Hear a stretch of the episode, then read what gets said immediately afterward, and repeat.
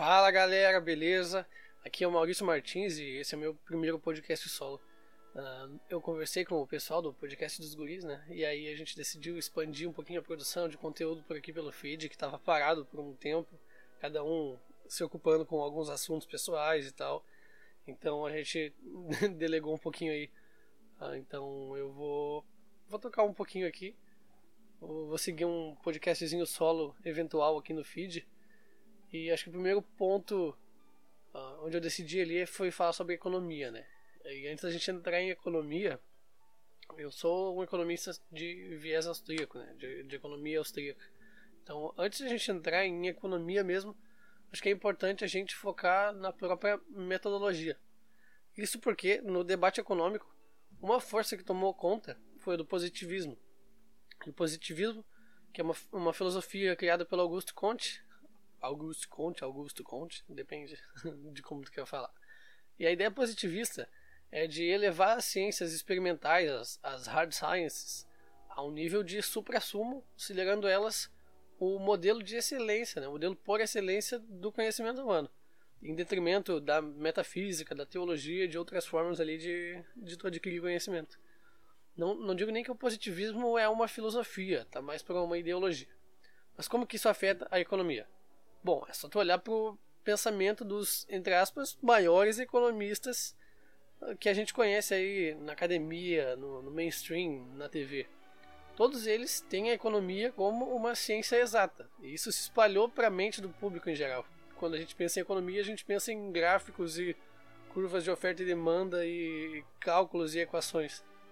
Da universidade até os bares, quando se fala em economia, é isso que a gente pensa gráficos, números e, e contas.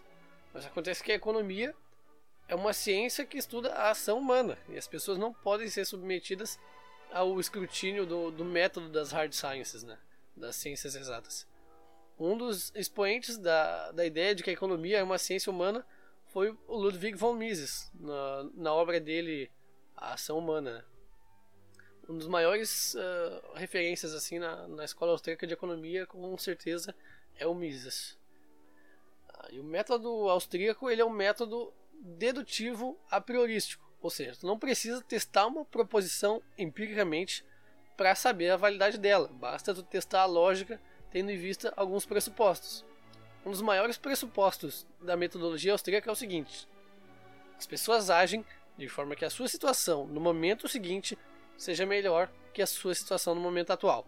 E isso é irrefutável, visto que Argumentar contra isso é agir para que a tua situação no momento seguinte seja melhor que agora. Então, só de tu tentar refutar esse argumento austríaco, tu entra em contradição performática, que é quando o fato de que tu diz algo prova que tu está errado.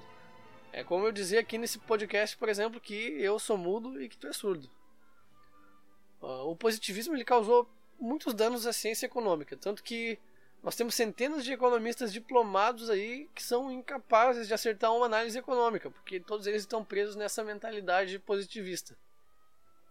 Os únicos economistas na história que acertaram e previram e, avisaram com antecedência sobre todas as crises mundiais uh, foram os economistas austríacos, conscientes ou inconscientes. Né? E eu digo isso porque alguns, entre aspas, economistas eles são austríacos inconscientes, porque mesmo não tendo contato direto com a teoria austríaca, eles têm pensamentos muito paralelos aos da escola austríaca. Como, por exemplo, Warren Buffett, que ficou fora da bolha das .com prevendo estouro. Então, o cara que já era milionário, investidor foda lá, e aí as pessoas começaram a, a chamar ele de louco, porque estava ficando de fora da, da, da bolha das .com, porque estava tudo subindo e o Warren Buffett perdeu uma mão, o oráculo de Omaha é, ele tá superado, tá velho, tá gagá. Mas o Warren Buffett ele tem a, a ideia de assim, primeiro que eu não invisto no que eu não conheço e, e ele viu assim, cara, não tem fundamento essas, essas empresas.com aí. É, isso aí não, não vai dar certo. E ele ficou de fora e depois tudo derreteu e a galera se fudeu. E aí ele tinha dinheiro em caixa e entrou fazendo a festa porque estava tudo barato.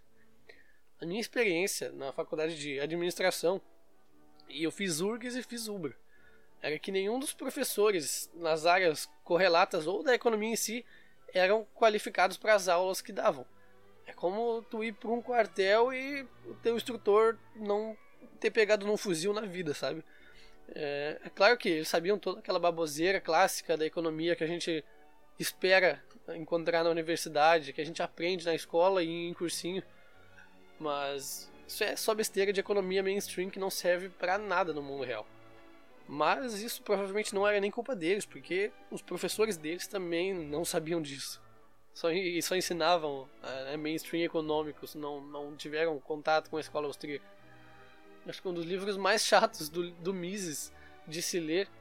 Isso porque tem dois tipos de, de livros Mises, né? Assim, tem, tem os que ele escreveu a próprio punho e tem os que foram transcrições de discursos dele. Mas acho que o livro mais chatinho de ler é o da Fundamento Último da Ciência Econômica. O livro inteiro é uma grande refutação do positivismo metodológico na economia e uma afirmação da teoria da ação humana. Lendo esse livro eu consegui muito bem libertar a minha mente do, do matematicismo e do louvor às estatísticas e da babação de ovo ao, de agregados macroeconômicos que a gente vive vivendo na mídia e tal. Como diz o, o Biratã Iório, ninguém vai na, na padaria pedir meio quilo de PIB, né? Que essas, essas coisas intangíveis, assim, o desemprego, o PIB, esses indicadores macroeconômicos uh, que não que pouco dizem né, sobre a realidade das coisas. Ninguém, a gente não lida com isso. É como diz o Olavo na metáfora dele lá, uh, a gente come comida, a gente não come prazer gastronômico. Os austríacos eles são famosos por, por porque possuem uh, fortes discordâncias com outras escolas de, de pensamento econômico, né? como os keynesianos, os monetaristas, até com os da Public Choice, que tem bastante em comum, né, da, escola da escolha pública, mesmo assim a, a escola austríaca é diferente, os historicistas, os institucionalistas, os marxistas. Logicamente, as discordâncias mais evidentes elas ocorrem nas questões de políticas econômicas e suas propostas. De vez em quando ocorre ali uma aliança entre os austríacos e, em particular, os, os chicaguistas né, e os da escolha, escolha pública. Os chicaguistas são os monetaristas, né? Ah, o Mises, o Rothbard, o Milton Friedman, James Buchanan, só para citar uns nomes assim. Eles frequentemente estão uh, lado a lado em seus esforços ali para defender a economia de livre mercado contra seus detratores socialistas e intervencionistas. Não obstante, embora essas uniões ocasionais de elas possam parecer importantes uh, taticamente ou estrategicamente falando, elas são só uns acordinhos superficiais ali que encobrem diferenças fundamentais entre, entre as escolas. É, a diferença ali que parte já desde a metodologia, né? A diferença elementar que provoca todas as discordâncias relativas à teoria econômica e às políticas econômicas, discordâncias, por exemplo, Quanto ao mérito do padrão ouro versus moeda fiduciária, sistema bancário livre versus uh, banco central, uh, inclusive até entre os próprios austríacos tem discussão sobre o free banking, uh, se os bancos devem ter reserva fracionária livre ou, ou regulada mercadologicamente, etc.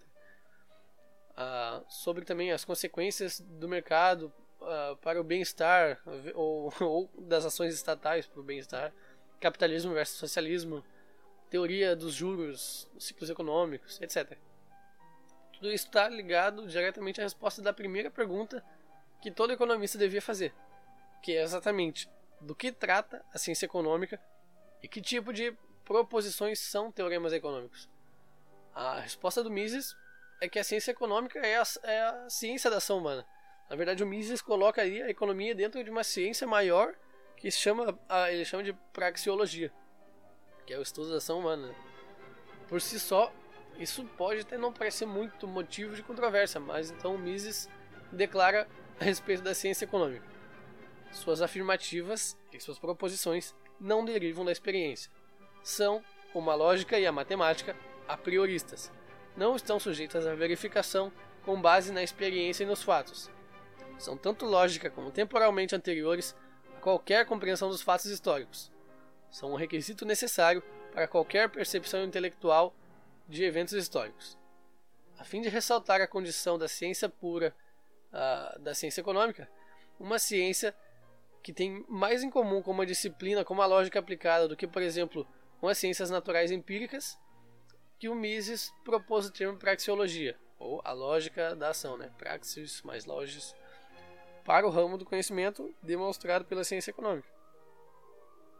É, é essa a, avaliação da ciência econômica como uma ciência a priori, uma ciência cujas proposições podem receber uma rigorosa justificação lógica que distingue uh, os austríacos, ou, os, ou ainda para ser mais preciso, os misesianos, de todas as outras escolas de economia uh, atuais ou, ou passadas, né, mas que ainda estão circulando por aí. Todas as, as outras concebem a ciência econômica como uma ciência empírica, né, como eu falei antes, uma ciência tal qual uma física da vida. E eles desenvolvem hipóteses que requerem testes empíricos constantes. E elas consideram dogmática e não científica a ideia do Mises de que os teoremas econômicos, como a lei da utilidade marginal, a lei dos rendimentos decrescentes ou a teoria da preferência temporal dos juros, a teoria austríaca dos, dos ciclos econômicos, que elas possam ser definitivamente provadas de maneira que uh, pode ser claramente demonstrado que negar suas validades é completamente contraditório. Então, eles, os empiristas, não conseguem enxergar a visão ali de, de que aquilo pode ser deduzido a priori, né? A visão de Mark Bloch, um dos maiores representantes do pensamento metodológico predominante, uh, ilustra a oposição praticamente unânime ao austrianismo. O Bloch diz que diz de Mises o seguinte: seus estudos sobre o fundamento da ciência econômica são tão excêntricos e idiosincráticos que podemos apenas nos perguntar como pode existir alguém que o leve a sério. Mas o blog não fornece um único argumento para justificar esse insulto. O capítulo dele sobre austrianismo simplesmente encerra com essa declaração. Seria o caso de que ele e os outros rejeitam o priorismo de Mises devido ao fato de que os padrões de rigor argumentativo exigidos pela, pela metodologia que são de uma implicação, de uma metodologia, são, são definitivos demais para eles. Eles não conseguem, como esse, os economistas a, a mainstream, eles estão normalmente aliados a alguma forma de, de governo, eles estão sempre em base de governo ou alguma coisa do tipo. Tu chega para um político, um, dois conselheiros, um deles vai dizer assim, ó, não intervém na economia, pare de gastar, hum, baixa impostos, não sei o que. E o outro diz: Não, vamos gastar, vamos imprimir dinheiro, vamos fazer, vamos acontecer, vamos regular. Quem dos dois o político vai ouvir, né? O que, que levou o Mises a caracterizar a economia como uma ciência a priori? Se a gente levar em conta o panorama atual, uh, pode parecer surpreendente saber que o Mises não considerava que o seu conceito tivesse desalinhado com a visão predominante no começo do século XX. Mises não quis prescrever um comportamento aos economistas oposto àqueles, àquele que eles já tinham. Né? Ao contrário, ele considerou suas realizações como as de um filósofo da ciência econômica. Ele sistematizou e deixou explícito que a ciência econômica realmente era e como ela devia, uh, como ela tinha sido implicitamente concebida por praticamente todos aqueles que se consideravam economistas. E isso era verdade. Ao dar uma explicação sistemática ao que até então era formalmente apenas implícito e não declarado, o Mises introduziu algumas distinções conceituais e terminológicas que antes eram obscuras e desconhecidas, ao menos para o mundo anglófono. Porém, a sua posição sobre o status da ciência econômica era que a sua essência era totalmente compatível com a sua visão. Naquele tempo, ortodoxa sobre o assunto. Eles não empregavam o termo a priori mas os economistas uh, da corrente dominante, como Jean-Baptiste Say, uh, Nassau Senior, John Cairns, por exemplo, descreviam a, a ciência econômica de modo bastante similar. Uh, o Say, por exemplo, ele, ele escreveu o seguinte: um tratado sobre economia política estará confinado à enunciação de, de poucos princípios, que sequer precisam ser sustentados por provas ou ilustrações, pois eles não serão nada além da expressão daquilo que todo mundo conhecerá, organizado de forma conveniente para compreendê-los, assim como em seu escopo integral e suas relações. E economia política, sempre que os princípios uh, que constituem suas bases forem as deduções rigorosas de fatos comuns inegáveis, estará baseada sobre uma fundação imóvel. Já o Nassau Senior dizia: as premissas econômicas consistem de algumas proposições gerais, do resultado de observações ou da consciência, e dificilmente requerem provas, ou mesmo uma declaração formal, a, as quais quase todo homem, tão logo as escute, reconhece como familiares a seus pensamentos, ou pelo menos como já presentes em seu conhecimento anterior, e suas deduções são praticamente gerais, se ele raciocinou direito, tão certas quanto as suas premissas. E os economistas devem estar cientes de que a ciência depende mais da razão do que da observação, e que sua principal dificuldade não é a averiguação de seus fatos, e sim o uso de seus termos. Então, acho que até aqui já é uma boa introdução sobre metodologia, uh, para a gente entender aí o recado sobre a economia ser uma ciência humana, não ser uma ciência exata. Então, o método mais apropriado para ela não é o método positivista, é o método uh, dedutivo a priorista, né? Uh, para dar um exemplo bem, bem fácil, assim, a gente pode entender o exemplo da inflação, né? Uh, por exemplo, a gente tem 10 unidades monetárias numa sociedade e 10 produtos. Digamos aqui que cada produto corresponde a uma unidade monetária. Se eu vou lá e dobro a quantidade de unidades monetárias, essa sociedade não ficou mais rica. Mas agora as pessoas vão demandar o dobro de unidades monetárias pelos mesmos produtos. Os produtos não aumentaram, a produção não, não aumentou. Aumentou simplesmente a demanda, o dinheiro na mão das pessoas para demandar mais produtos. E como nós tendemos a, a querer sempre mais, a gente está tá sempre insatisfeito. Se antes a gente podia comprar um produto, por que agora a gente não vai comprar dois? Dessa forma, o preço dos produtos eles vão normalmente subir, né, nesse, nesse caso, para o dobro. Então, inserir nova moeda numa sociedade não deixa ela mais rica. Inclusive, uh, ficar fazendo isso deixa a sociedade mais pobre. E acho que para concluir aqui, meus recados finais seriam: estudem a escola austríaca, leiam Mises, o Rothbard, os demais autores, um Hayek da vida, um Hans Hermann Hoppe Uh, que é de onde eu tirei muitas dessas coisas aqui que eu falei no podcast, né? Uh, indica esse podcast para o teu amigo lá que quer aprender economia, porque acho que a primeira coisa para tu aprender economia é, com certeza, a metodologia, porque senão tu vai pegar um, uma porcaria de um livro texto lá de, de microeconomia da faculdade e vai achar que sabe alguma coisa de economia. Uh, indica isso aqui para o teu professor keynesiano, para o teu professor neoclássico, positivista, para ele ver que não para jogar na cara dele, mas para ele ver que tem muita coisa que ele não aprendeu e que às vezes não é nem culpa dele, mas a gente precisa se atentar que está faltando coisas na, no, na, nossa formação. E se isso não nos chegar por indicação de alguém, como que tu vai buscar uma coisa que tu sabe que não existe, né? Também ouve aí o podcast dos guri no feed normal, assim que a gente voltar à nossa produção. Uh, recomenda pra galera ouvir os anteriores. Uh, onde a gente está falando boa, em alguns momentos a gente está falando sério, em alguns momentos a gente está falando só besteira, mas recomendo aí pra galera. E é isso aí, pessoal. Deixa o teu apoio. Me segue lá no Instagram, arroba que é o meu Instagram pessoal, que agora eu tô começando a falar lá sobre finanças e investimentos, né? Eu vou deixar a parte de economia mais formal aqui para o podcast, porque é uma coisa que demanda mais algum tempo. É difícil alguém ficar, sei lá, 20 minutos vendo um vídeo sobre economia e tal. Então eu vou deixar isso para o podcast, que é uma coisa que tu pode ouvir enquanto está lavando a louça, saindo para trabalhar, etc. E no meu outro Instagram, onde eu estou falando lá sobre vida intelectual e a gente está fazendo uma leitura comentada da Educação da Vontade do Júlio Paiô, meu Instagram dedicado a, a trabalho e vida intelectual, né?